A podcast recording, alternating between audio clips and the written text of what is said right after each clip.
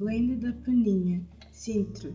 Conta-se que no reinado de Dom João III havia no lugar de Almoinhos velhos uma rapariga muda, guardadora de ovelhas e muito temente a Deus.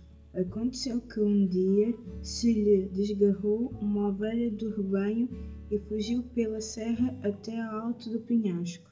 A rapariga aí a foi buscar, mas quando chegou lá acima, toda chorosa e fatigada, viu, com um grande espanto, seu uma formosa menina que, ao entregar-lhe a ovelha, lhe disse: Vai para casa e pede pão à tua mãe.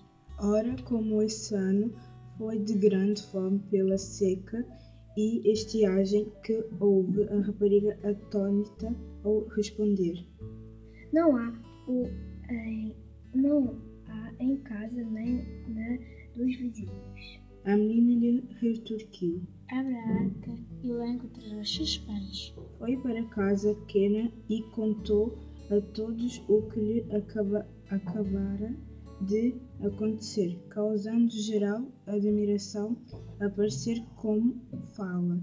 Admiração que subiu de ponto quando foram à arca e acharam seis pães.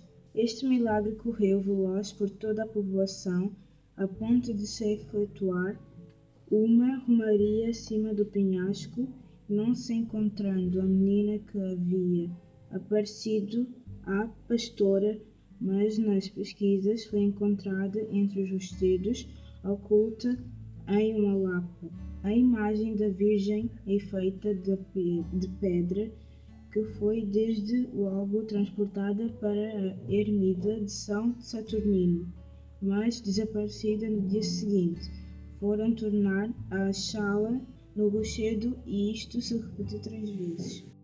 Arminda. Lara. Yasmin. Quarto Quarto B. B.